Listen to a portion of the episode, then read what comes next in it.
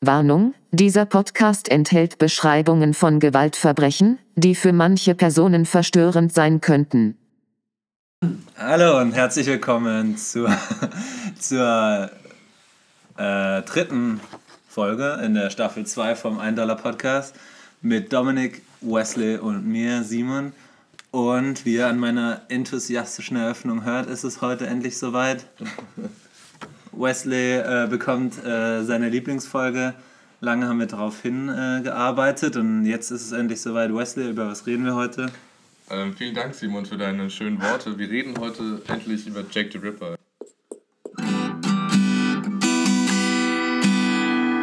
Ein Dollar Podcast! Yeah!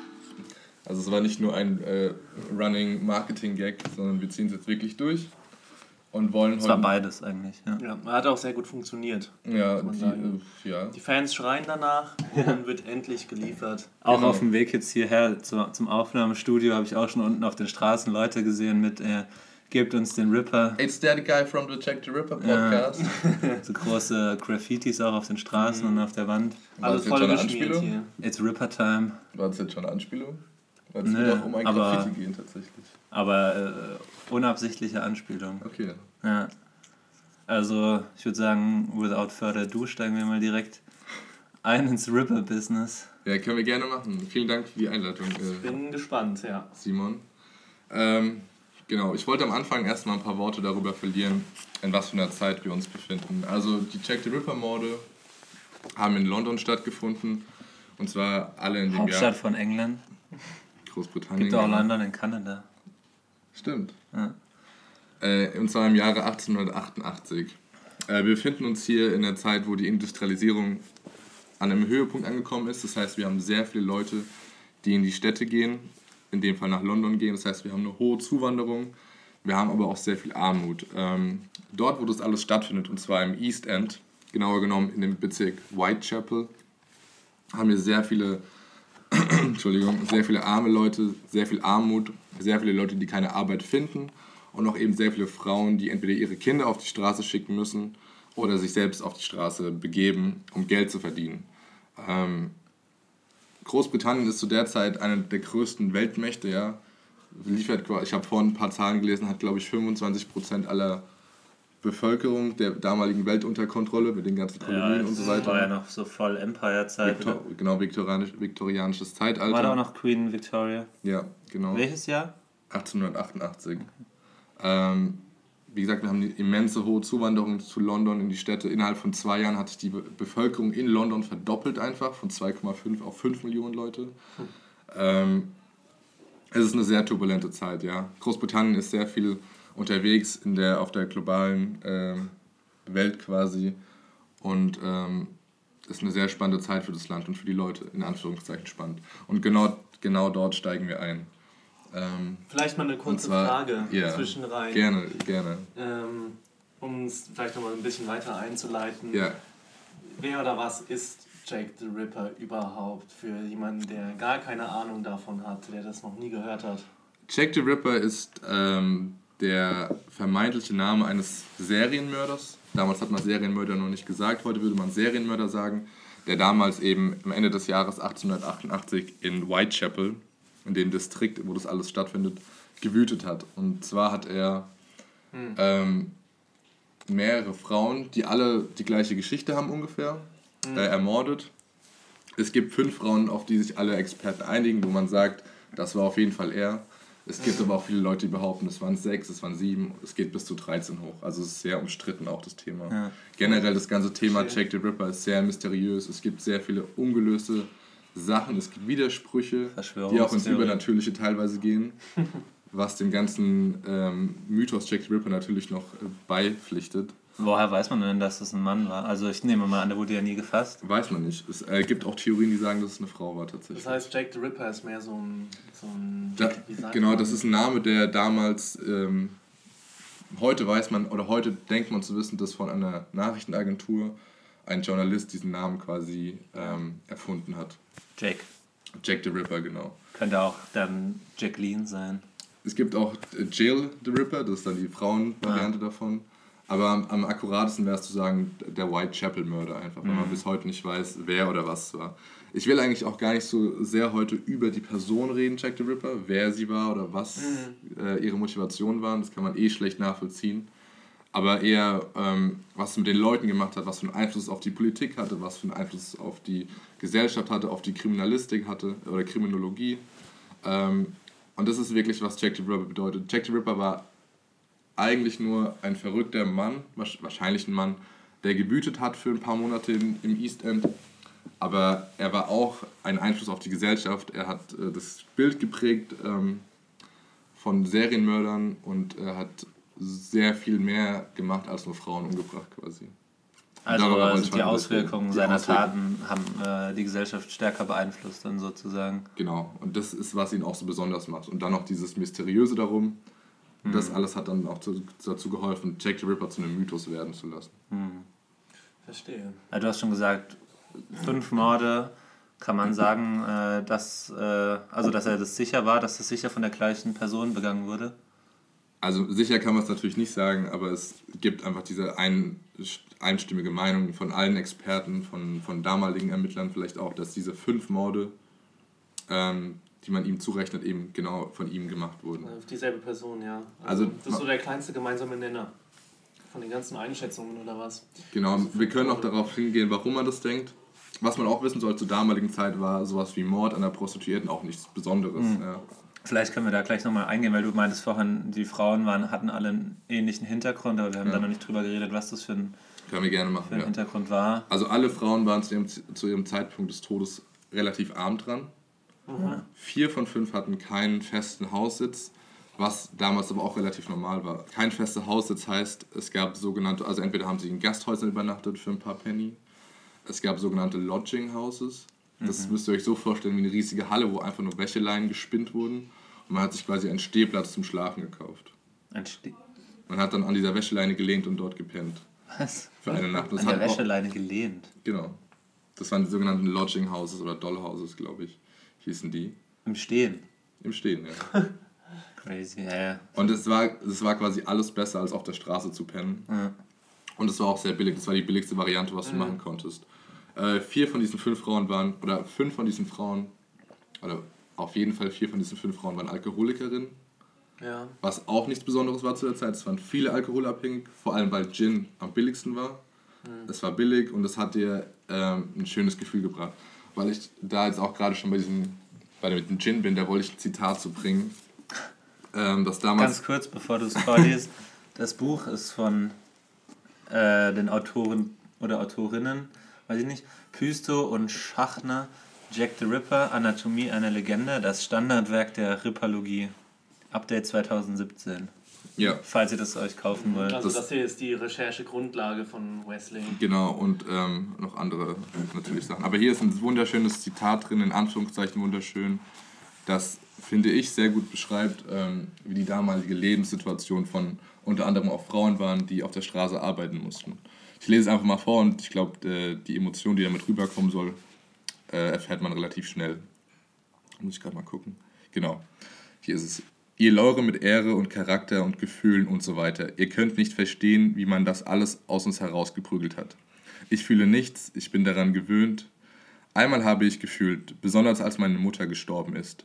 Ich habe geweint und mich aufgeführt, aber Herrgott, was nützt es, wenn ich mich aufrege? Ich bin auch nicht glücklich. Es ist kein Glück, aber ich kriege genug Geld zum Essen und Trinken und das Trinken vor allem hält mich aufrecht. Sie können sich nicht vorstellen, wie ich mich auf meinen Gin freue. Der ist für mich alles. Ich glaube nicht, dass ich lange leben werde und das freut mich auch.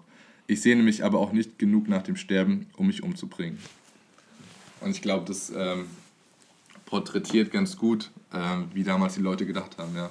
Mhm. Es war sehr armselig, aber man hat auch gute Tage gehabt, man hat schlechte Tage gehabt. Aber man hat so im Großen und Ganzen damit abgeschlossen und seinen Frieden sozusagen dafür. Genau, ja. Ist mit dem Gin halt sozusagen betäubt einfach, oder? Ja. Um den ein bisschen zu entrinnen. Und dann halt auch noch in England schlechtes Wetter. Kommt noch dazu. Tatsächlich, tatsächlich war einer der, dieser, dieser Winter oder dieser Herbst in London damals einer der regnerischsten mhm. und äh, benebligsten in der Geschichte Londons. Ähm, aber was du vorhin gefragt hast, was diese fünf Frauen verbindet, alle fünf Frauen haben als sogenannte Gelegenheitsprostituierte gearbeitet. Das heißt, es waren ähm, keine Frauen, die einem Zuhälter zugestanden haben oder zugeteilt waren, sondern es waren einfach Frauen, die wirklich, äh, wenn sie jetzt noch ein paar Penny gebraucht haben, sind sie kurz auf die Straße gegangen und haben dann versucht, so schnell wie möglich ihr Geld zu besorgen, um dann das Geld für die Nacht bereit zu haben oder Geld für den nächsten Gin bereit zu haben. Ähm, alle kommen aus normalen Verhältnissen, also keiner kommt aus Armutverhältnissen. Viele sind auch erst nach London gezogen, eben im ganzen äh, Zuge dieser Industrialisierung, um nach Arbeit zu suchen oder mit ihrer ganzen Familie. Ähm, viele, alle Frauen waren verheiratet und geschieden. Und ähm, das ist so, was alle Frauen eben einigt. Ja. Dieser relativ ähnliche Lebenslauf. Und alle Frauen waren relativ am Ende ihrer, also am Tiefpunkt ihres Lebens quasi angelangt. Obdachlos oder halt eben keine feste Wohnbleibe, Alkoholismus, ja.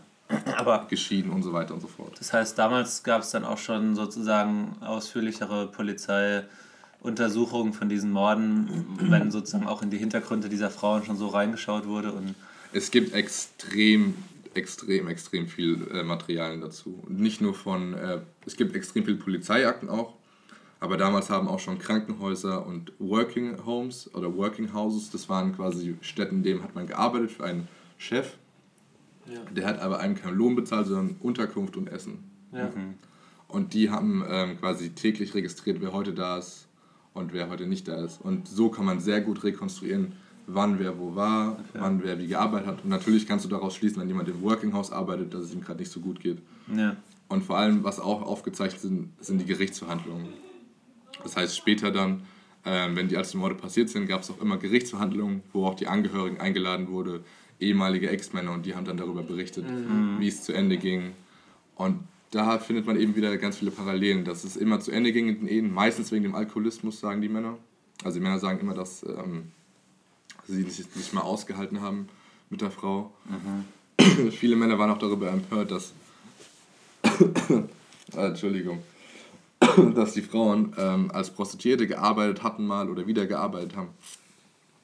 Und so kann man eben sehr gut rekonstruieren, was die Frauen so gemacht haben vor ihrem Tod. Teilweise sogar minutengenau. Okay. Ja. Na ja, gut, ich meine, so lange her ist das halt auch noch nicht, ne? 1888 ist Ja, genau. jetzt ja nicht Ja. so alt, dass da gar keine Dokumente mehr übrig Ja. geblieben Wir, sind. hatten, ja, wir haben jetzt quasi vor ein paar Wochen 130-jähriges Jubiläum in Anführungszeichen gehabt. Ja. Ja. Okay, du hast gesagt fünf Frauen, aber es gibt noch weitere Morde, die man ihm nicht zurechnen kann. 100 Prozent, also noch Ähm, weniger, Weniger als es. Einigkeit drüber Ja. herrscht. Genau, es gibt ähm, eine Person, wo man auch sagen könnte, wo, wo, wo, wenn man sich darauf einigen müsste, wer noch dazu gehört, dann wäre es diese Person. Das ist Martha Tabram. Das war die erste, die getötet wurde. Die gehört nicht zu den kanonischen fünf, also nicht zu denen, wo man sich darauf einigt. Warum kanonisch? Ähm, kanonisch fünf sagt man, weil sich darauf alle einigen können. Das Ach ist quasi so Kanon für alle Ripperologen.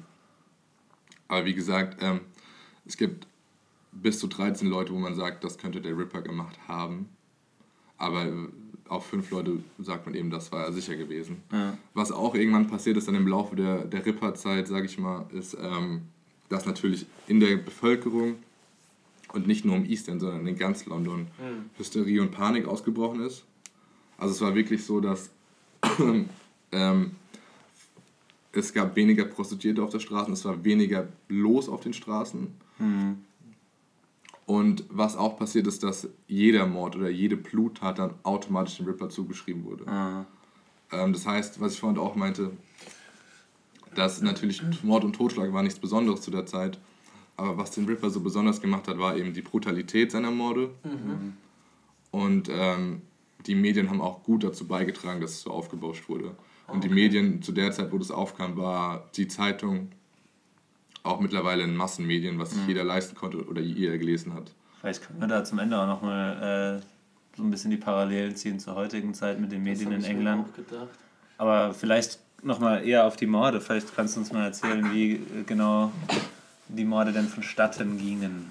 Also das ähm, kann ich machen, das kann man wie gesagt beliebig detailliert machen, weil man wirklich Minuten genau teilweise vorher weiß, wegen Zeugenaussagen, ähm, wie was passiert ist. London oder East End war, die Straßen waren quasi nie leer gewesen. Du hast entweder Leute, die heimgekommen sind von der Arbeit oder Leute, die um 4 Uhr morgens aufgewacht sind, um zur Arbeit zu gehen. Du hast immer Prostituierte auf der Straße gehabt, die sich noch irgendwie Geld verdienen wollten. Und die einzigen ruhigen Zeiten waren vielleicht von 4 Uhr bis 6 Uhr morgens, wenn überhaupt. Ja. Und deswegen gibt es extrem viele Zeugenaussagen, die auch immer meinen, den Mörder gesehen zu haben mit dem Opfer vorher noch. Oder ähm, halt, die genau sagen können, wann etwas passiert ist. Und deswegen kann man es eben minutiös aufarbeiten. Aber sind die dann alle zur gleichen Zeit ungefähr gewesen? Also, es tut mir leid, aber ich bin irgendwie ein bisschen erkältet. Ähm, alle Ripper-Morde sind am Wochenende passiert. In welchen Zeitabständen? Inwiefern, was meinst du? Also, ja, ein Wochenende und dann eine Woche später die nächste, das nächste Ähm. Opfer oder ähm, waren die Abstände größer?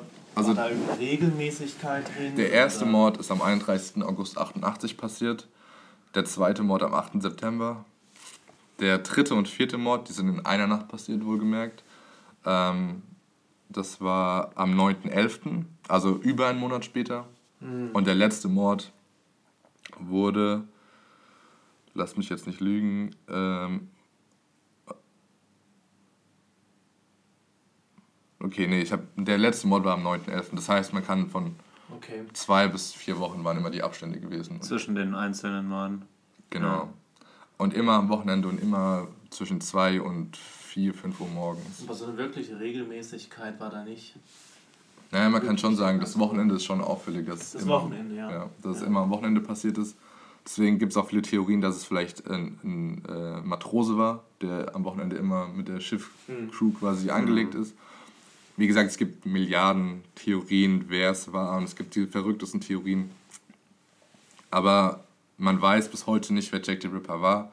Man kann es auch nicht rausfinden. Es gibt zwar immer noch Bücher und Ripperologen, Ripperologen, die behaupten, sie wissen, wer es war. Aber wenn man es genau nimmt, weiß es keiner und keiner kann es genau wissen. Das ist natürlich spannend zu, ähm, zu vermuten und zu, zu Sherlock Holmes zu spielen quasi. Ja. Aber es gibt bis heute keinen Anhaltspunkt, der jemanden festnagelt auf Jack the Ripper. Okay, aber nochmal zurück, wie Mhm. hat er jetzt genau seine Opfer umgebracht? Ja. Genau. Ähm, Jack the Ripper hat. Ähm, die, die Morde wurden quasi immer brutaler. Deswegen, das Mit war auch jedem mit Mord. jedem Mord, was man heute auch, was typisch ist für Serienmörder, würde man heute sagen, aus kriminologischer Sicht. Okay. Ähm, beim ersten Mord, der erste Mord, ähm, wie gesagt, wurde am 31. August 88 ähm, vollzogen an Mary Ann Nichols. Auch eine Gelegenheitsprostituierte, die war um die 40 Jahre alt, 45, 44, sowas war sie gewesen. Und sie wurde am Morgen so um 4, 5 Uhr gefunden mit aufgeschnittener Kehle Mhm. und äh, mit leichten Verletzungen im Unterleib. Ja. Also auch alle Jack the Ripper Morde sind immer sehr, man kann da schon was Sexuelles reininterpretieren, weil es immer ums Unterleib geht, also um, um Verstümmelung im Unterleib. Es werden, die Gebärmutter wurden bei manchen Opfern entfernt, also generell Organe wurden entfernt bei den Opfern. Ähm, aber bei dem ersten Opfer, Mary Ann Nichols, wurde die Kehle durchgeschnitten und äh, Unterleib leicht verstümmelt. Aber mit, auch mit einem Messer dann, oder? Mit einem Messer, genau. Also man hat nie eine Tatwaffe gefunden natürlich, aber es gibt auch sehr viele Autopsieberichte. Also es wurde es war gar nicht so weit weg von dem, was heute passiert. Die Leiche wurde immer gefunden, sie wurde in ein Krankenhaus gebracht, sie wurde von einem Arzt Ja. obduziert. Ja. Es wurde geguckt, was war die Todesursache, wie ist es passiert und so weiter. Und äh, man erkennt eben einen exponentiellen Anstieg in der Aggressivität und der Brutalität, wie Jack the Ripper vorgegangen ist. Ja. Ja. Aber das kommt daher wahrscheinlich, also wenn du sagst, dass es auch heute so ist bei Serienmördern, dass irgendwie mit der Zeit man vielleicht, keine Ahnung, selbstsicherer wird in, dem, in der Tat selber. Oder Sie, sie wollen halt will. immer mehr, sie wollen halt immer mehr, sie wollen immer weitergehen. Ja. Für die ist es ja ein Spiel. Ich, und also ich bin jetzt kein Serienmörder, ich weiß es nicht, habe ich da jetzt auch nicht über informiert. ja. Aber ähm, das sieht man dann auch am letzten Opfer eben, dass es im Ende, dass es irgendwo reinmünden muss. Also es muss sich irgendwie steigern und es ist, glaube ich, eher so ein Spiel auch für die. Ja. Genau. Habt ihr jetzt noch konkret Fragen, sonst würde ich einfach mal. Das haben wir noch nicht gesagt. Also das, das erste Opfer hat er die Kehle durchgeschnitten. Alle Opfer, genau. Ja. Am Unterleib. Aber inwiefern hat sich dann die Brutalität gesteigert? Das war dann, das, das, das höchste der Gefühle sozusagen. Ähm, beim nächsten Opfer, du hattest dann viel mehr Verletzungen im Gesicht, also Schläge, Schnitte. Äh, Der Brustkorb wurde aufgeschnitten bis zum Unterleib runter. Ähm, man kann sich das einfach vorstellen, dass auch Organe entnommen wurden. Also man, man diskutiert auch immer noch, ob es gezielt gemacht wurde oder ob einfach nur jemand random quasi... Das wäre jetzt meine nächste Frage gewesen, ja. Genau, äh, da können wir auch zum Täterbild von Jack Ripper später noch kommen, aber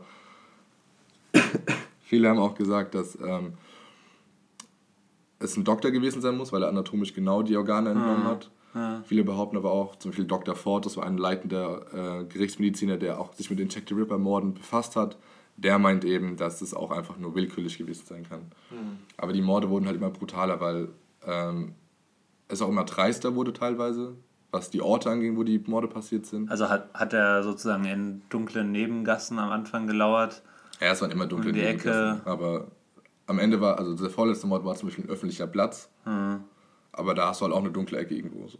Hm, ja. Ähm, Und es wurde halt immer brutaler. Und der letzte Mord ist extrem brutal, so brutal. Können wir auch später darauf hinkommen, warum das so war bei dem Mord, ähm, dass man die Person auch nicht mehr erkennen konnte. Es musste dann wirklich der Ex-Mann herangeschafft werden und der konnte sie auch nur noch an den Augen erkennen, weil der Rest wirklich quasi im Zimmer verstreut rumlag. Wow. Im Zimmer. Genau, kommen wir dann später Okay. zu. Ähm, es tut mir auch leid für alle Zuhörer, die das jetzt vielleicht nicht so zuhören wollen. Ähm, klingt vielleicht jetzt, wenn ich Wir jetzt. können am Anfang so einen kleinen Ver Vermerk reinmachen, von wegen, äh, diese Sendung ist nur für Zuhörer über 18 Jahren geeignet. Oder wenn Sie diese Sendung mit kleinen Kindern hören, dann äh, überlegen Sie sich gut. Oder wir machen noch eine zensierte Version, in der wir alle Gewaltbeschreibungen hinausschneiden. Ich dachte mir gerade so, es wirkt vielleicht ein bisschen merkwürdig, warum wir jetzt über sowas reden, weil bis jetzt war das noch nicht so schön, das Thema irgendwie. Das ist halt auch, naja, deswegen muss es ja nicht irgendwo Mhm. eine gewisse Relevanz haben. Nee, aber ich, Das ist ja nur eine historische Aufbereitung. So. Es ist Sonntagabend, wir machen hier den Podcast Tatort.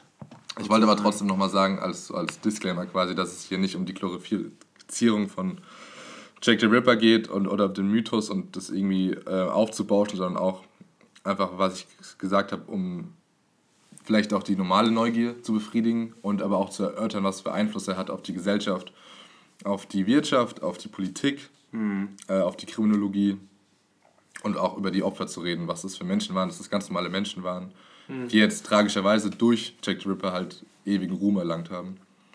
Ähm, aber das ist mir wichtig, dass wir nicht Jack the Ripper glorifizieren wollen, was auch hoffentlich klar ist, glaube ich. Ja. Ja. Habt ihr jetzt noch direkt Fragen? Zu den Morden an sich. Überhaupt so. Ich habe noch, ich könnte noch, also vielleicht brennt euch jetzt gerade was auf der Zunge, dass ihr den Zuhörer imitieren könnt. Naja, vielleicht kannst du ja, also was mich jetzt gerade interessiert hatte, war das mit dem letzten, dass der dann offensichtlich nicht mehr äh, außen stattgefunden hat, Genau. sondern in einem Raum. Genau. Vielleicht können, können wir da schon mal drauf eingehen. Also die ersten vier waren dann alle auf der Straße oder an, an Plätzen. Also ich kann ganz kurz mal drauf eingehen. Mary Ann Nichols, erstes Opfer wurde in der Bucks Row, glaube ich. Ist auch gar nicht so wichtig, wo genau. Aber auf der Straße auf jeden Fall gefunden. Relativ normal. Also nicht krass verstümmelt. Relativ normales Mordopfer in Anführungszeichen. Das zweite Opfer war Annie Chapman am 8. September. Ähm, schon mehr ähm, verstümmelt. Im Gesicht viele blaue Flecken gehabt. Mehr Organe entnommen. Unterleib verstümmelt und so weiter und so fort. Das dritte Opfer, und das wird jetzt wieder interessant, Elizabeth, Elizabeth Stride, überhaupt nicht verstümmelt, nur die Kehle durchgeschnitten. Und 40 Minuten später, an dem gleichen Tag, wurde Catherine Eddowes ähm, auf brutalste Art und Weise umgebracht. Das war auf diesem öffentlichen Platz, was ich gerade meinte. Und diese Nacht ist so besonders eben wegen diesem Doppelmord.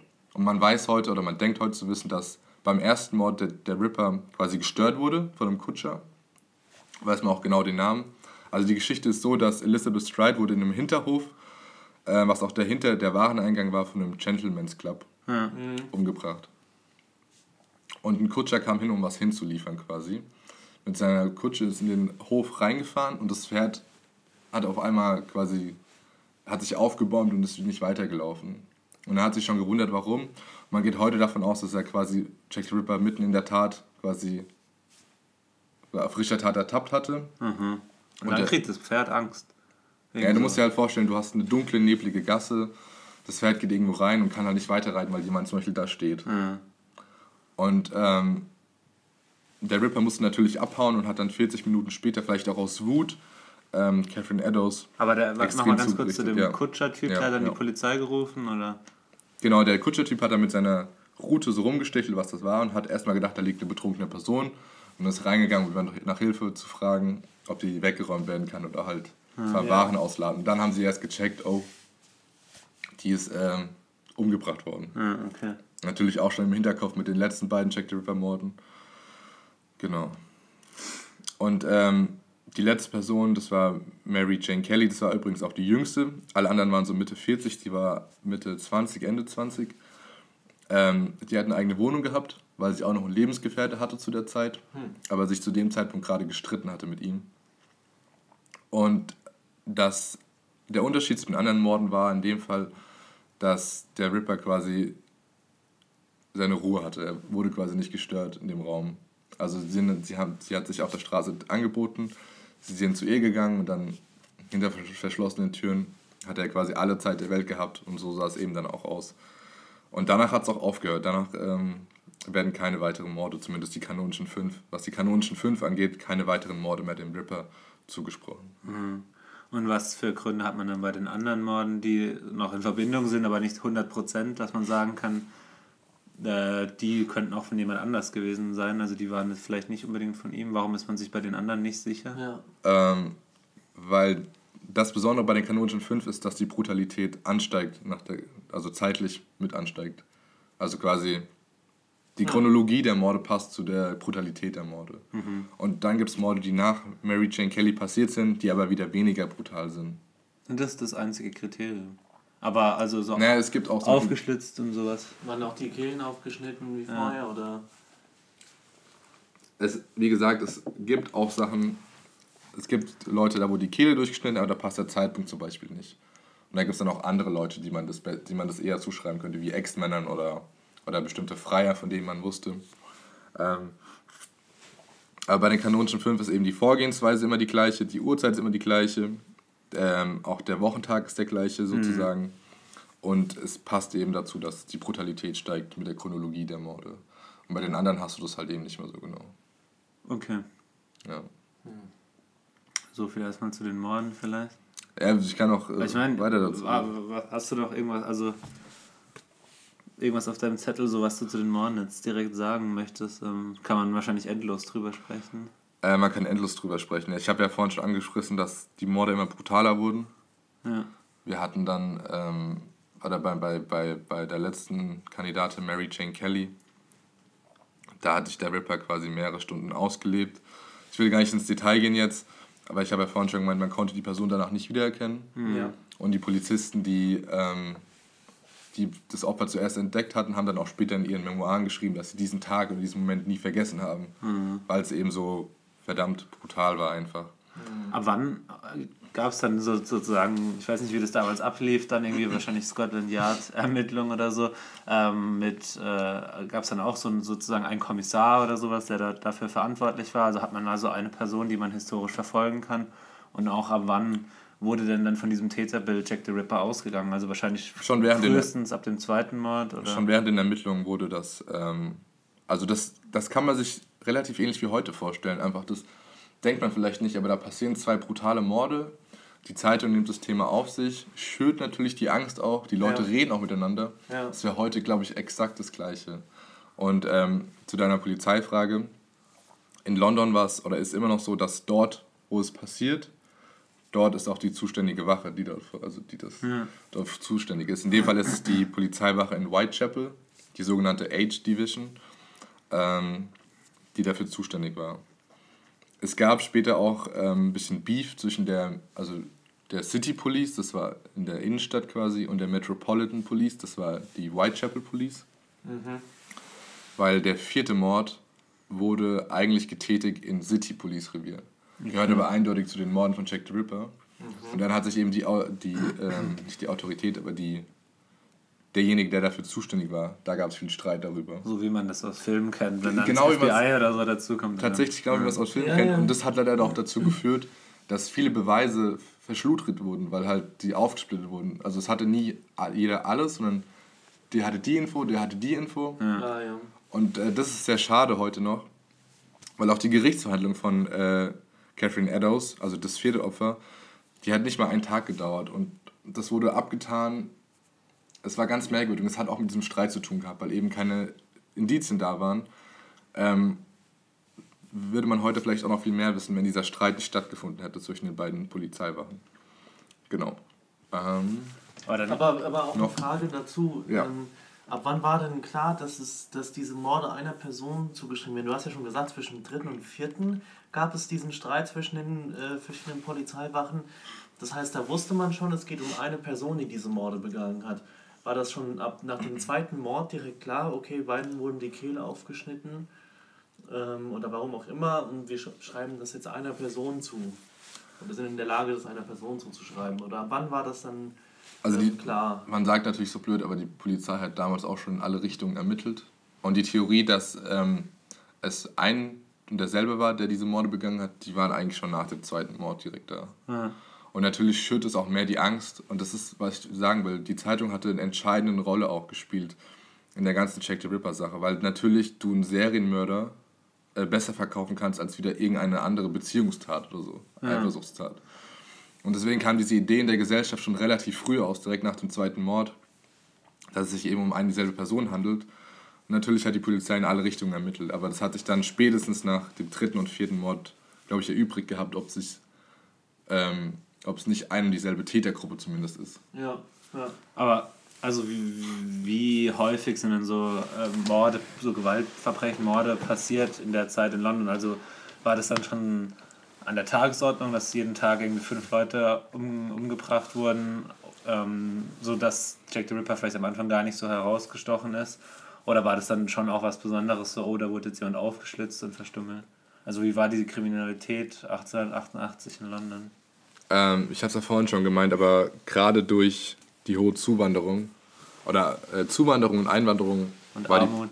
Die, und Armut war die Polizei kontinuierlich überfordert. Aber Zuwanderung aus ländlichen Teilen von England. Auch, aber auch aus Ausland. Okay. Deswegen, ähm, Jack the Ripper, da, da komme ich später noch, hat auch viel mit Antisemitismus zu tun, weil ähm, viele jüdische Zuwanderer auch beschuldigt wurden, Jack the Ripper zu sein.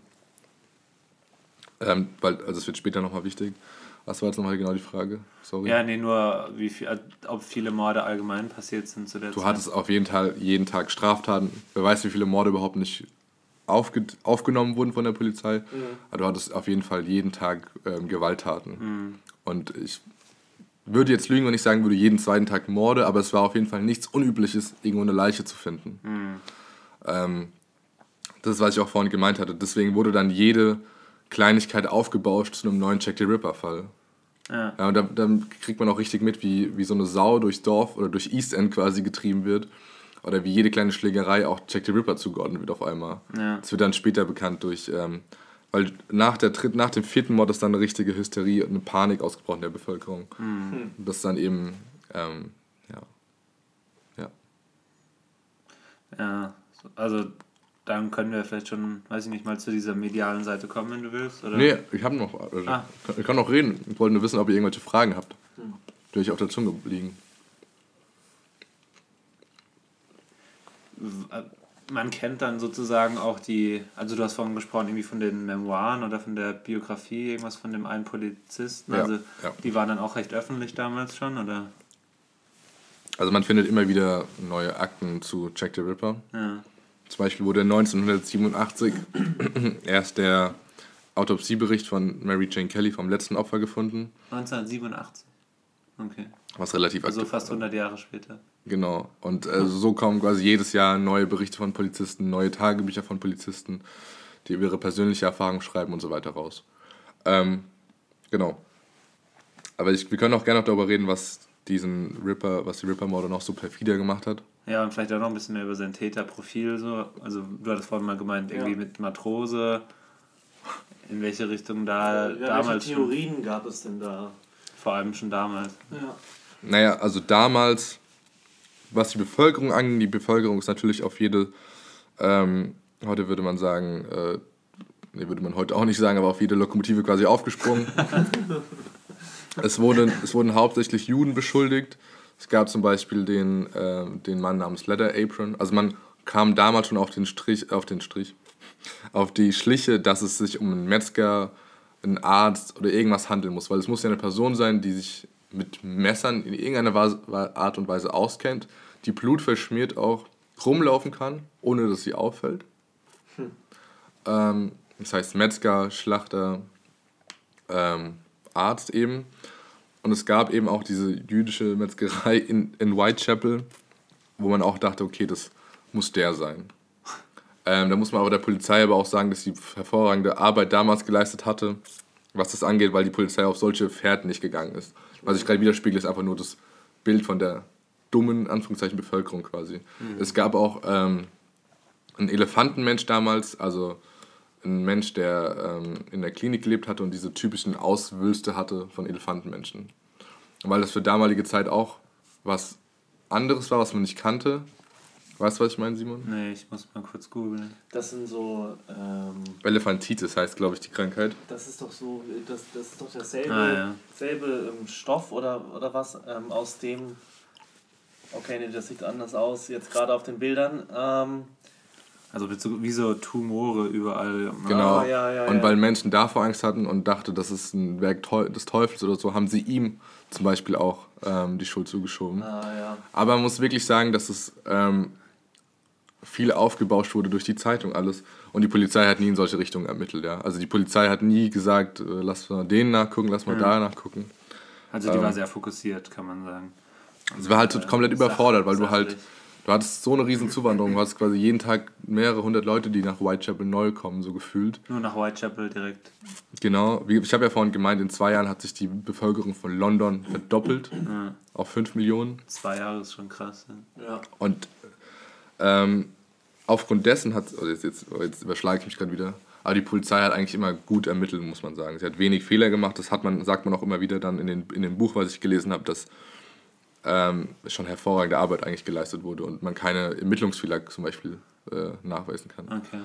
Ähm, genau, jetzt kann ich vielleicht nochmal die Brücke schlagen. Die Bevölkerung hat natürlich auch gemerkt gehabt, dass die Polizei überfordert ist, hm. dass die Regierung überfordert ist ähm, und hat aufgrund dessen Bürgerwehren gebildet. Das ist ja fast wie heute. Ja, es ist tatsächlich, und es hat natürlich auch Lynchjustiz vorgeherrscht. Und vor allem nach dem vierten Mord hat schon gereicht, wenn jemand geschrien hat, da ist Jack the Ripper und alle sind hingerannt und wollten diese Person verprügeln. Okay. Und da hat eben die Polizei eben auch ähm, hervorragende Arbeit geleistet und hat diese Männer auch beschützt oder diese Personen beschützt, die beschuldigt wurden, ja. obwohl ihnen nichts äh, nachgewiesen werden konnte. Und eine, einer der, eine Person, die man da vielleicht rausrufen muss, ist ähm, der sogenannte Chef einer Bürgerwehr in Whitechapel. Mir ist gerade der Name missfallen. Entfallen. Äh, entfallen. Auf jeden Fall zwischen dem, äh, zwischen dem vierten und fünften Mord, was dann auch passiert ist, viele Briefe haben News-Agenturen äh, erreicht oder haben den Chef von der Bürgerwehr erreicht, haben äh, die Polizei persönlich erreicht, in denen immer geschrieben wurde, hallo, ich bin Jack the Ripper, ja. bla bla bla bla bla bla bla. Und es waren über 200 Briefe so. Das ist aber heute auch noch oft so. Und heute, würde, heute sagt man, keiner davon ist ähm, wirklich von Jack the Ripper mhm. gewesen, aber es gibt welche, die haben ein bisschen mehr Relevanz als andere. Und zum Beispiel der sogenannte ähm, From Hell Brief. Das ist, äh, From Hell Brief, das ist so der bekannteste Brief. Ich kann ihn auch mal vorlesen, wenn ihr wollt. Und was ja. den so pikant macht, ist, ähm, da war eine menschliche Niere beigelegen. Gib bei dem Paket quasi. Ich lese mal vor, dann kannst du deine Stimme mal kurz schonen. Alter. noch mal einen Schluck Tee trinken. Ja, haben wir so lange gewartet auf die Folge und dann genau an dem Tag, wo Wesley. Ja, es tut mir auch leid. Nee, ist ja nicht schlimm. Alles gut. In der Primetime seiner.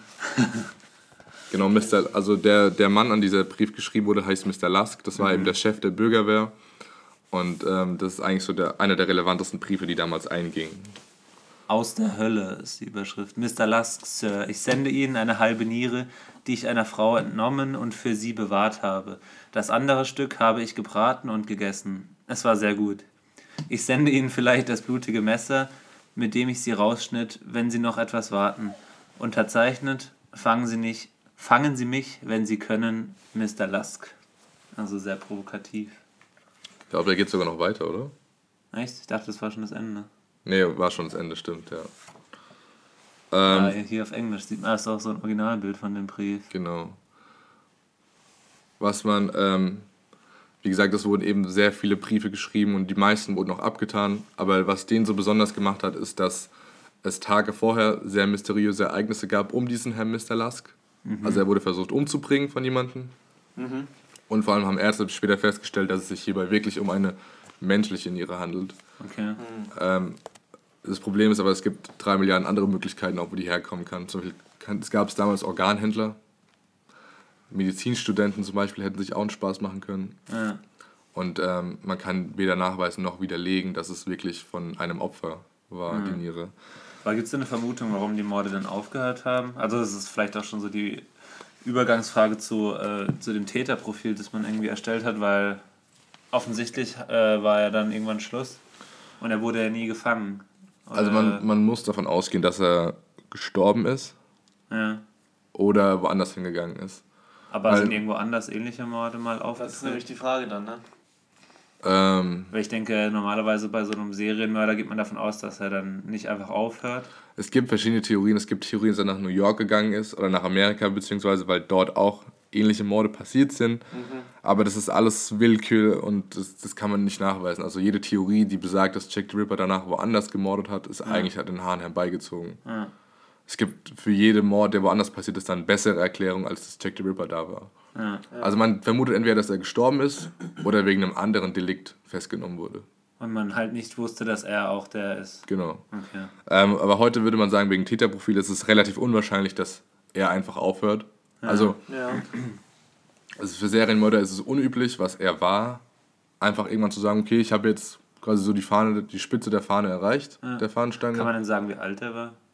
Ja, es gibt Täterprofile von ihm. Ähm, es gibt Zeugenaussagen, die die Prostituierten oder die, die Damen, die er umgebracht hatte, vorher mit einem Mann gesehen haben, ja. der zwischen 25 und 40 war.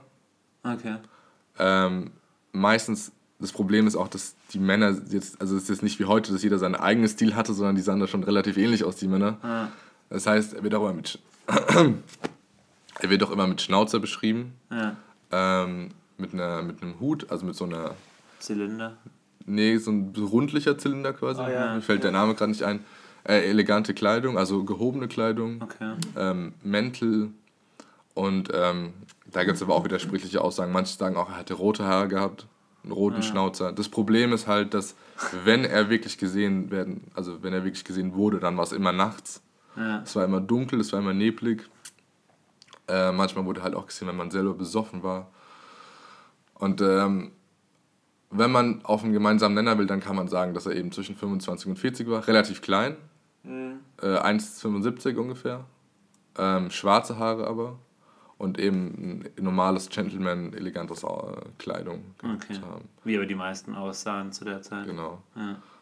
Ähm, aber es ist immer noch ein Mysterium, wie dann so jemand unauffällig quasi nach so einem Mord verschwinden kann. Mhm. Genau. Äh, um nochmal auf die Briefe zurückzukommen, weil es gibt noch einen anderen Brief, den ich euch auch nicht vorenthalten will. Ja. Der wurde ähm, der Central News Agency zugeschrieben. Das ist der sogenannte ähm, Dear Boss Brief. Brief. Brief. Ähm, dem hat man auch Relevanz zugeordnet, weil er Vorhersagen getroffen hat für spätere Morde, die auch so eingetroffen sind. Für, von den fünf Morden oder nochmal andere Morde? Nach dem vierten Mord kam dieser Brief und er hat quasi, oder der kam nach dem, weiß ich jetzt nicht genau, ich glaube, er kam nach dem zweiten Mord und er hat Vorhersagen getroffen für die späteren Morde, die also, man aber auch nur so interpretieren kann. Also, um es jetzt mal konkret zu machen, in diesem Brief wurde beschrieben, wie er bei seinem nächsten Opfer das Ohr abschneiden wird. Und tatsächlich hat beim nächsten Opfer dann ein Teil des Ohres gefehlt. Mhm. Das Opfer war aber das letzte Opfer Mary Jane Kelly und da hat so gut wie alles gefehlt. Also ja. kann man Zufall sein können. Genau, genau. Aber wenn du vorlesen magst, äh, Simon. Es ist nur das hier. Ja. Nee, es geht dann noch weiter. So lange? Oh je. Nee, ist nicht so lang. Ich dachte bis hier, das steht Jake the Rip. Ich lese einfach erstmal vor, das hört dann irgendwann auf. Okay. Hier. Ähm, 25. September 1888. Sehr geehrter Boss, ich höre weiterhin, dass die Polizei mich gefangen hätte, aber bisher konnten sie mich noch nicht festsetzen. Ich habe gelacht, als sie so schlau schauten und davon sprachen, dass sie auf der richtigen Spur sind. Also redet er wahrscheinlich von irgendeinem Interview oder so. Ja, weiß, ja. weiß ich nicht. Ja. Dieser Witz mit Leather Apron hat mich richtig amüsiert. Ich bin hinter den Nutten her und werde nicht vorher aufhören, sie aufzuschlitzen, bis ich geschnappt werde. Das letzte Mal war es eine großartige Arbeit. Die, der Frau habe ich keine Zeit zum Kreischen gegeben. Wie können die mich jetzt fangen? Ich liebe meine Arbeit und ich will sie gerne wieder tun. Sie werden bald wieder von mir, von mir und von meinen lustigen Spielen hören. Ich habe von meinem letzten Job etwas von dem roten, von dem roten Zeug in einer Ingwerbierflasche aufbewahrt, aber es wurde dick wie Kleber und ich kann es nicht benutzen. Rote Tinte ist gut genug, hoffe ich. Haha. Was? Der, der Brief ist vor allem wichtig, weil dort zum ersten Mal der Name Jack the Ripper äh, gefallen ist. Beim nächsten Mal werde ich die Ohren der Dame abschneiden und den Polizisten zusenden. Einfach nur zum Spaß. Halten Sie diesen Brief zurück, bis ich etwas mehr Arbeit verrichtet habe. Danach geben Sie ihn sofort raus. Mein Messer ist so schön, so schön und scharf. Ich will sofort, wenn ich die Chance bekomme, wieder an die Arbeit gehen. Viel Glück, hochachtungsvoll, Jack the Ripper. Genau, und aufgrund dessen hat der Mörder eben den Namen Jack the Ripper bekommen. Ach, der, der, der, hat, der wurde gar nicht von der Presse oder so gegeben, sondern weil, er, weil dieser Brief wirklich so unterschrieben wurde. Naja, jetzt kommt's. Man, mittlerweile denkt man zu wissen, dass dieser Brief von der Presse selber. Also der Brief wurde von der Newsagentur quasi der Polizei übergeben mit dem Namen, der wurde uns zugeschickt, Mhm. mit, der, mit der Aussage. Und heute denkt man eben, dass die Presse den selber beschrieben hat, um eben Auflage zu machen, um einfach noch mehr Angst zu schüren. Ich meine, Jack the Ripper, das geht leicht ins Ohr, so das kann man gut weitergeben. Ja. Aber Jack the Ripper hat, wie man denkt, nie sich selber den Namen Jack the Ripper gegeben. Der wurde von Nachrichten dem gegeben, von, von Zeitungen dem gegeben, einfach um Ja. noch mehr zu polarisieren. Ja. hat man halt mit, mit, mit diesem Namen was, ja, wie du gemeint hast, da fokussiert sich halt dann auch die ganze Diskussion, die ganze Debatte darauf, auf diesen einen Namen. Das macht das Ganze ein bisschen greifbarer und auch prominenter wahrscheinlich unter der Bevölkerung dann nochmal einfach durch den Namen. Genau. Hat man ein Symbol geschaffen. Ja. Plötzlich hat man wie so eine düstere Vorstellung Ja. davon, was das sein könnte. Ähm, noch, vielleicht noch wegen den Morden ganz kurz, weil ich noch was ich noch erwähnen wollte, weil du vorhin Graffiti gemeint hattest. Ja. Ähm, es gab, ähm, oder ich muss anders anfangen, nach dem vierten Mord, das war diese Doppelmordnacht. Ja, die- das vierte Opfer war Catherine Eddowes, wurde ein paar Stunden später in einer Gasse ein Kleidungsstück oder ein Stück eines oder ein Stoffwetzen von dem Kleid von Catherine Eddowes gefunden. Deswegen denkt man heute, dass dort der Ripper langgelaufen war. Und das Besondere war, als dieses Stück gefunden wurde, stand an der Hauswand ein Graffiti, das besagt hatte, davon gibt es mehrere aus Graffiti, also Kreide, einfach mit Kreide hingeschrieben, äh, das, das gesagt hat, die Juden sind nicht die, die, die ohne Grund angeklagt werden. Also die Aussage ist quasi gewesen von diesem Graffiti, dass Jack the Ripper Jude sei. Und das wurde damals eben auch wichtiger oder ernster genommen, weil es direkt neben dem Kleidungsstück von Catherine Eddowes gefunden wurde. Ja. Es gibt leider keine Aufnahmen davon. Ähm, das Problem ist auch, dass Was heißt Aufnahmen? Bilder. Also wurden da teilweise auch schon Bilder von den Crime Scenes gemacht? Ich oder? kann dir, die, ich kann dir die Opfer zeigen, wenn du magst. Echt? Ja. Die sind da drin. Ja? Krass. Und halt, da siehst du halt auch, dass, also, dass es halt wirklich krank war einfach. Ja, die können wir ja später vielleicht mal anschauen. Und ich habe ja vorhin schon auf die Rivalität zwischen Metropolitan Police und City Police angespielt.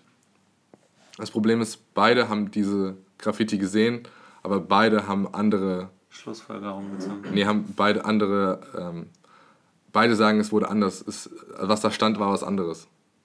Deswegen weiß man Ach heute auch nicht mehr so. genau, was da gestanden hat. Ähm, also man, die, die Message war die gleiche, aber die Art und Weise, wie es geschrieben wurde, war eine andere. Ja. Und äh, wie gesagt, es konnte auch kein Fotograf schnell genug hergeholt werden, um es zu fotografieren, weil die Polizei Angst hatte, dass es zu Aufruhen kommt, weil eh schon Antisemitismus vorgeherrscht hat durch die ganzen äh, äh, Flüchtlinge aus, äh, östlich, aus Osteuropa. Weil, Und, und dann wurde kurz dann dieses Graffiti einfach entfernt, bevor es zu Aufruhen gesorgt hätte. gibt es da irgendeine Vermutung über, ob es ein Jude war oder nicht? Weil für mich hört es sich jetzt eher an wie so ein klassischer Fall, sage ich jetzt mal, von Antisemitismus, dass halt irgendwie dann wieder mal den Juden irgendwie die Schuld in die Schuhe geschoben Ja. wird. Das, so ein Graffiti war nichts Besonderes, das gab es oft. Ja. Äh, das, das Einzige, was besonders daran war, dass es halt offensichtlich auf dem Fluchtweg von Jack the Ripper war. Ja. Und äh, da Jack the Ripper schon sehr krank und vielleicht auch dreist war, könnte man sagen, dass er selber auf seine Fährte locken will. Ja. Aber du hast schon recht, wahrscheinlich war es einfach Zufall. Ja. Aber ich frage mich auch gerade, irgendwie ist das alles nicht so schlüssig für mich, warum jetzt dann auch dieses Graffiti, dieses antisemitische ähm, Jack the Ripper zugeschrieben werden sollte unbedingt. Es geht, geht wirklich nur um die, um die, Tatsache, dass es neben dem Kleidungsstück von ja, Catherine ja, Edwards gefunden wurde. Die Polizei sein, hat auch nie persönlich nach Juden geguckt. Ja. Also es war auch nie eine Theorie der Polizei, dass Jack the Ripper ein Jude war. Das war allein in Teil der Bevölkerung wirklich vorherrschend die Meinung. Aber das, es gibt weder Indizien noch dafür, die sagen, dass es ein Jude war, sonst noch was. Und wie verliefen denn dann die weiteren Ermittlungen von der Polizei? Äh, schleppend. Also vor allem nach dem vierten Mord wurde in alle Richtungen ermittelt. Es wurden mehrere tausend Hausdurchsuchungen, Befragungen gemacht. Es wurde in jeder Metzgerei in East End quasi nachgeguckt, wer in den letzten sechs Monaten gearbeitet hat. Mhm. In jeder Schlachterei wurde nachgeschaut. Also eine richtige Großverhandlung schon. Ja, es, es, es wurde auch überlegt, Bluthunde ähm, zu benutzen. Das hat man leider verpasst. Damit hätte wirklich man vielleicht was erreichen können. Was heißt das, die Blut aufspüren können? Oder? Die Bluthunde ähm, sind sehr gute Fährtenauffinder. So, ja. Also du lässt, lässt den an was riechen ja. und die können dann über Kilometer weit quasi die, die Geruch dann hätte man sozusagen am Tatort den riechen lassen. Und stell dir vor, du hättest jetzt in so einem Fall wie bei dem Kleidungsstück von Catherine Eddowes einen ja. Bluthund schnell da gehabt und dann hättest du vielleicht vielleicht noch was erreichen können. Ja, ja, Aber die Polizei hat sich leider damals zu lange mit dem Thema beschäftigt gehabt, ob sie überhaupt Bluthunde nehmen sollen. Mhm. Und da war das auch eine Kostenfrage. Und bestimmt, so wie ich äh, Verschwörungstheoretiker kenne, wird dahin hinein interpretiert, dass irgendwie Jack the Ripper bei der Polizei war. Wie gesagt, es gibt äh, alle möglichen Theorien. Es gibt auch Theorien, dass Jack the Ripper eine Frau war, weil am letzten, ähm, am letzten Tatort wurde ein Damenknopf, also ein Damenstiefelknopf gefunden in der Blutlache, mhm. der nicht von dem Opfer war. Ähm, es gibt auch Theorien, dass, diese, dass alle Opfer sich untereinander kannten. Mhm. Ähm, weiß man aber auch nicht genau. Und das, mhm. es ist alles sehr mysteriös, vor allem es ist sehr neblig, so wie es damals wirklich war in London. Zum Beispiel auch Catherine Eddowes wurde damals kurz vor ihrem Tod, das war das vierte Opfer, wurde ja. um gegen 11 Uhr von der Polizei festgenommen wegen öffentlichen Trunkenheit, also öffentlichen Trunken oder sie war auf jeden Fall öffentlich unterwegs, hat gepöbelt und war betrunken, wurde deswegen in die Ausnüchterungszelle gesperrt. Und sie wurde dann nach ihrem Namen gefragt und sie hat nicht ihren Namen gefragt, sondern sie hat Jane Kelly gesagt. Vielleicht aus Zufall, vielleicht einfach so. Und das nächste Opfer hieß genauso wie diesen Decknamen, den sie sich gegeben hatte. Mhm. Und das, das waren die in der einer Nacht? Genau, das, also Catherine Eddowes war das vierte Opfer in dieser Doppelmordnacht und den Namen, den sie vorgetäuscht hat zu sein, war das fünfte Opfer. War das fünfte Opfer. Und das, das sind, ja schon wieder. Und das sind alles sehr mysteriöse Sachen, die dort eben passiert sind. Ähm, Aber woher weiß man, dass sie dann wirklich das war? Was denn? Also woher, wie kam dann raus, dass sie nur einen falschen Namen gesagt hat?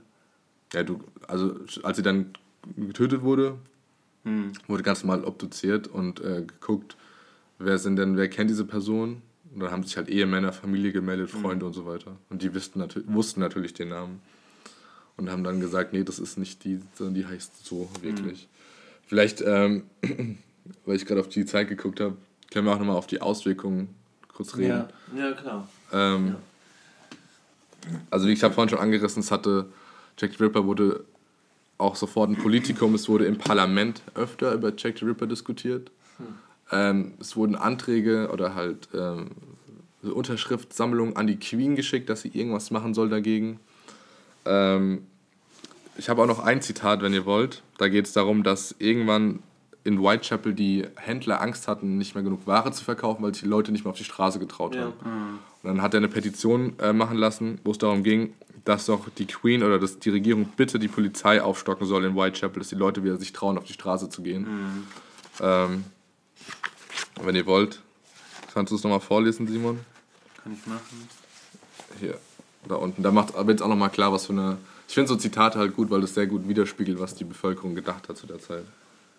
Ähm, Hast du es gefunden? Ja, wir, die unterzeichneten Händler, möchten Ihnen hiermit unsere Situation verdeutlichen, in welche wir durch die kürzlichen Morde in unseren Bezirk und dessen Umgebung geraten sind. Seit einigen Jahren sind wir uns leider darüber bewusst, dass der Polizeischutz mit der Geschwindigkeit des Bevölkerungswachstums in Whitechapel nicht mithielt. Gewalt- und Raubstraftaten sind in der Nachbarschaft aufgrund der Polizeiregularien und der ungenügenden Anzahl von Polizisten straffrei geblieben. Das allgemeine Gefühl, das sich in unserer Mitte breit macht, ist, dass die Regierung nicht mehr länger in der Lage ist, Leben und Besitz im East End zu schützen, sodass als Konsequenz geachtete Menschen Angst haben, einkaufen zu gehen und somit unsere Lebensgrundlage gefährdet wird. Wir, wir appellieren an ihren Sinn für Gerechtigkeit und bitten darum, dass die Polizei in dem Bezirk umfassend vergrößert wird, damit das Gefühl der Unsicherheit beseitigt wird, das den Handel in Whitechapel zerstört. Hm. Ähm, es wurde auch nach Jack the Ripper ähm, wurden so Sozialreformen beschlossen für das East End, mhm. dass du eben weniger Armut hat. Es wurden ähm, Gesetze aufgegeben dafür, dass Sex mit Minderjährigen, also unter 13, ja. wurde verboten offiziell. Ja. Und zumindest bis zum 18. Lebensjahr war es eine Ordnungswidrigkeit. Widrigkeit. Und Aber so, inwiefern steht das zum Beispiel jetzt? Also die waren ja, niemand von denen war ja unter 13, die waren ja alle schon. Aber es ging trotzdem auch um Frauen an sich, einfach um Armut. Und das wurde wirklich dann diskutiert in der Politik und daraus wurden dann auch Konsequenzen geschlossen mhm. für das East End. Und das ist schon äh, bemerkenswert, dass eine Person im Alleingang quasi so eine ganze Nation oder so eine ganze Stadt äh, um den Atem bringen kann und dann sogar für politische Wandel sorgen kann. Es ist eigentlich auch schon wieder erstaunlich, also wenn wir über die weiteren Auswirkungen reden, dass fünf Morde in einem Zeitraum von drei Monaten oder so, drei, vier Monaten, ja. ist ja jetzt eigentlich nichts, was wahrscheinlich zu dieser Zeit außergewöhnlich war. Aber trotzdem, allein durch diesen Medienhype ist dann ja. diese Angst darum entstanden. Also ich meine, fünf Morde ist ja eigentlich nichts. Gerade wenn du meinst, die Bevölkerung war so, also es waren so viele Leute dort. Es war die Brutalität der Morde, es waren die Zeitungen. ja. Habe ich gerade was Falsches gesagt? Nein, alles gut. Habe ich gerade Brutalität gesagt? Nein, alles gut. Okay.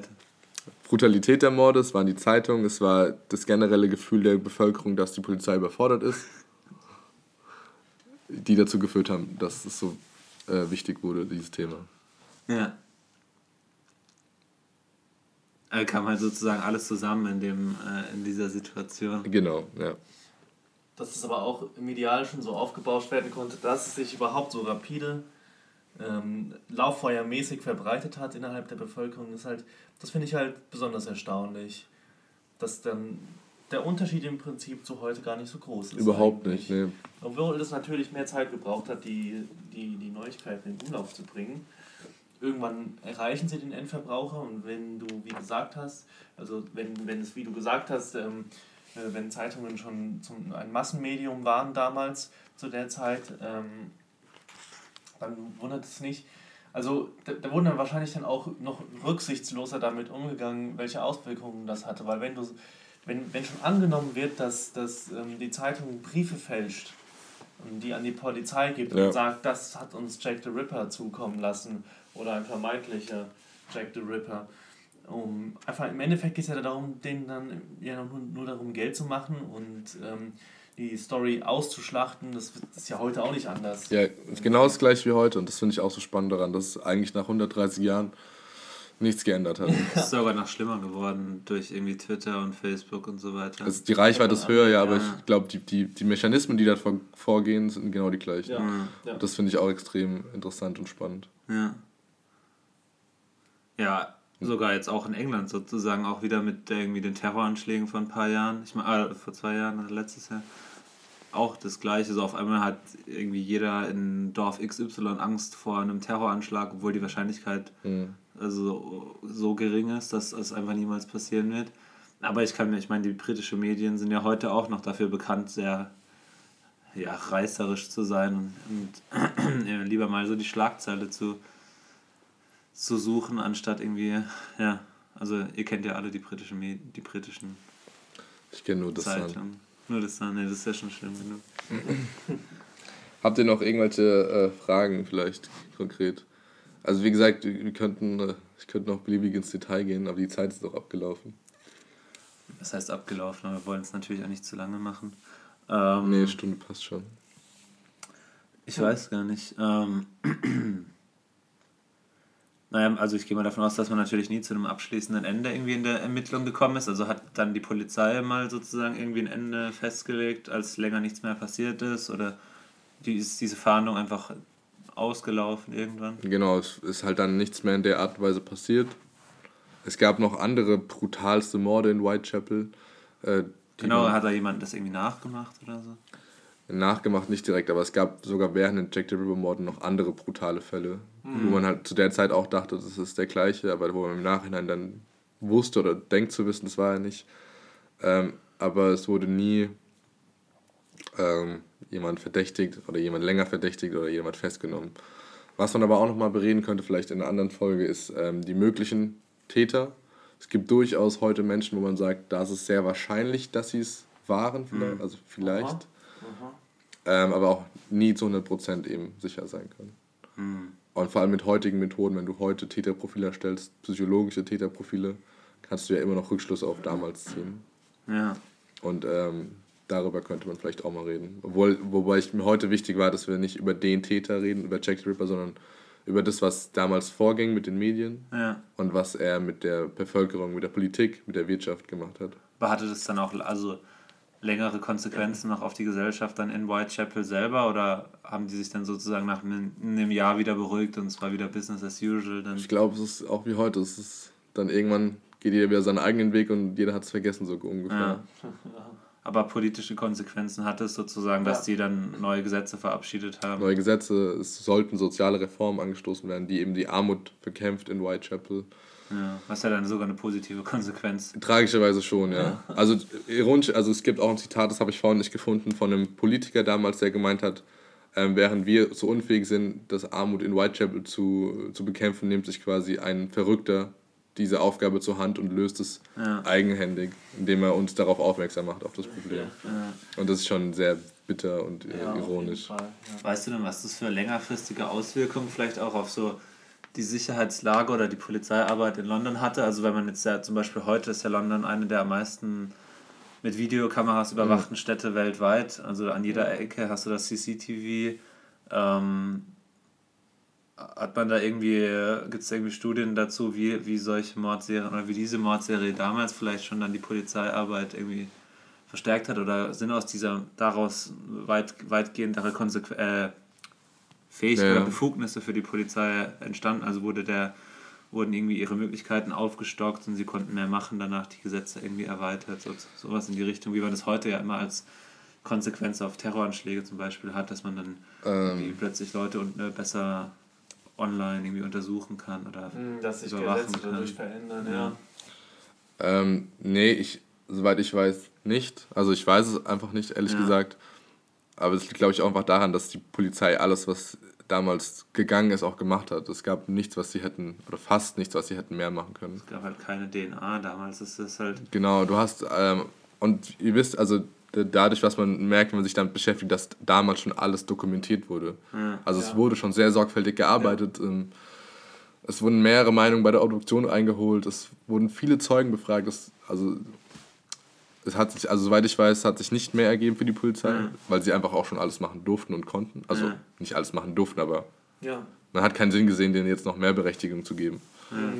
Und wie gesagt, so Sachen wie DNA, CCTV gab es halt damals noch nicht hatte es weitreichendere politische Konsequenzen dann sozusagen, dass irgendwie der Chef der Polizei gehen musste oder sowas in der Art? Tatsächlich, ähm, der Innenminister wäre fast quasi zurückgetreten. Das ja. war aber politisch dann damals für. Okay, jetzt muss ich mich auf glattes Eis begeben. Eigentlich hätte der Innenminister zurücktreten müssen, was die öffentliche Meinung anging. Ja. Ist er aber nicht. Also sind andere Köpfe gerollt und so. Deswegen ist der Polizeichef der Metropolitan Police zurückgetreten. Ja, okay. Laut eigenen Aussagen nie aufgrund von Jack the Ripper. Aber auf, also inoffiziell war das, musste quasi irgendein Kopf rollen, weil ja. die Politik und halt generell die äh, Exekutive wie ein Trottel dastand. Ja. Musste halt irgendwas passieren und dann hat es eben den Polizeichef von der Metropolitan Police getroffen. Ja, okay. Ja. Und wow, ja. was würdest du jetzt so sagen abschließend? Ähm, wo, wie, wodurch ist dieser Hype entstanden? Also ich meine, jeder hat es schon mal irgendwie gehört, wahrscheinlich Jack the Ripper, den Namen, auch wenn man jetzt natürlich nicht so im Detail weiß, was da passiert ist. Ja. Aber hing es dann schon einfach mit dieser, mit dieser medialen Aufmerksamkeit zusammen, die der damals schon bekommen hat? Oder? Das wäre mal interessant. Also ich, was vor allem passiert ist, auch durch die Sherlock Holmes Romane, wurde der, wurde der Fokus auf das viktorianische Zeitalter ähm, gehoben. Das, war, das kam nicht zur gleichen Zeit raus, aber es hat zur gleichen Zeit gespielt. Mhm. Und dann hat man sich, ich nehme mal davon an, dass man dann, wenn man sich mit Sherlock Holmes, mit dem viktorianischen London beschäftigt, äh, mit, mit Kriminalistik sowieso und dass man dann automatisch auf Jack the Ripper stoßt. Und heutzutage wird ja fast überall in fast äh, Film und allen Medien äh, Jack the Ripper schon mal betitelt. Ja. Übrigens ganz kurz noch für Leute, die das Thema interessiert und die aber jetzt keinen Bock haben auf äh, äh brutalste Bilder oder langweilige Sachlektüre, äh, empfehle ich die Serie Ripper Street. Es ist eine Serie von BBC, die dann von Amazon übernommen wurde. Und die spielt genau zu der Zeit nach den Ripper-Morden. Da geht es nicht um Jack the Ripper. Mhm. Also es geht teilweise um Jack the Ripper. Aber es hat sehr viele Referenzen zu Jack the Ripper, die sehr akkurat sind. Okay. Und es zeigt auch sehr gut auf, wie die Polizei gearbeitet hat damals, ähm, was dort vorgeherrscht hat, wie die Leute gelebt haben. Also wenn ihr mal so ein visuelles Bild von der ganzen Situation haben wollt, schaut euch mal ein paar Folgen Ripper Street an. Das ist eine grandiose Serie gerade wenn man sich mit Jack the Ripper auskennt, macht die Serie noch viel mehr Spaß zu gucken, Okay. weil so viele Referenzen drin sind. Und die gibt es bei Amazon. Umsonst, also Prime, ja. Und wenn man die Bilder sehen will und die langweilige Sachlektüre, was empfiehlst du dann? Also das Buch, was wir am Anfang schon gesagt haben? Ein- Einfach googeln. Äh, es gibt äh, eine Seite, die heißt, google einfach Jack the Ripper und dann auf der dritten Google, äh, das, das, der dritte Google-Link ist dann so eine deutsche Fanseite, in Anführungszeichen, Ripper-Seite, wo die Details zu den Morden drin stehen, zu den Autopsieberichten, jegliche Bilder und so weiter und so fort. Ja, Spannend. Falls jemand interessieren sollte. cool. Wollen wir das nochmal, das Ganze irgendwie zusammenfassen nochmal? So in drei Sätzen. Äh, Also Jack the Ripper. Jack the Ripper ist, glaube ich, auch repräsentativ einfach dafür, wie etwas, wie eine Person oder wie eine schlimme Tat ganze Bevölkerung verändern kann oder Politik beeinflussen kann oder wie die Medien etwas ausschlachten. Und vielleicht auch eins der ersten Beispiele dafür. Hat heute noch Relevanz, glaube ich. Ja. Zumindest bekannten Beispiele, ja. Deswegen, wie, gesagt, mir war es nicht wichtig, darum über the Ripper zu reden, sondern Ja. um das, was die Auswirkungen davon waren. Ja, das ist auch echt interessant. Ja. Sieht man viele Parallelen zu heute. Ja. Ja, erschreckend viele. Aber gut, ich würde sagen, Denk da Ähm, mal drüber nach. Wir haben jetzt schon sechs Minuten über geredet. Ja.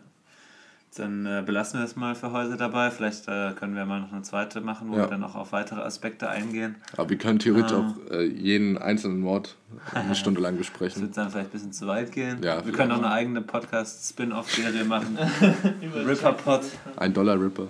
Ein, ein Ripper-Podcast. Gut, dann würde ich sagen, bedanken wir uns mal bei unserem Ripperlogen im Dienst. Vielen Dank, Wesley. Wesley. Gerne, gerne. gründliche Aufarbeitung und Ich war gerade so, Darstellung. ich hoffe, es war interessant. Ich hoffe, ihr konntet was lernen. Ja, Und ich hoffe, ich habe nicht zu oft ähm, gehustet. das war die Einführung in die Ripperlogie 101. Ripper, Ripperlogie 101. Genau. Typologie For von Dummies. Dummies. Wenn ihr Fragen habt, dann äh, fragt einfach. Genau, dann fragt uns auf Twitter oder so. Like, comment and Subscribe! Okay, dann, äh, was haben wir schon ein Thema für nächste Woche? Äh, am Montag kommt Antonia. Also werden wir wahrscheinlich über die UN reden und über Antonias Erfahrungen in New York. Sie hat, glaube ich, Antonio äh, Gutierrez getroffen Ja. und viele andere hohe Tiere der UN. Es wird wieder sehr politisch und es wird sehr spannend. Und da sind wir mal gespannt, was sie so erlebt hat bei den Vereinten Nationen. Gucci. Bis dann. Dann macht's gut. Nächste Woche. Bis denno. Ciao, ciao.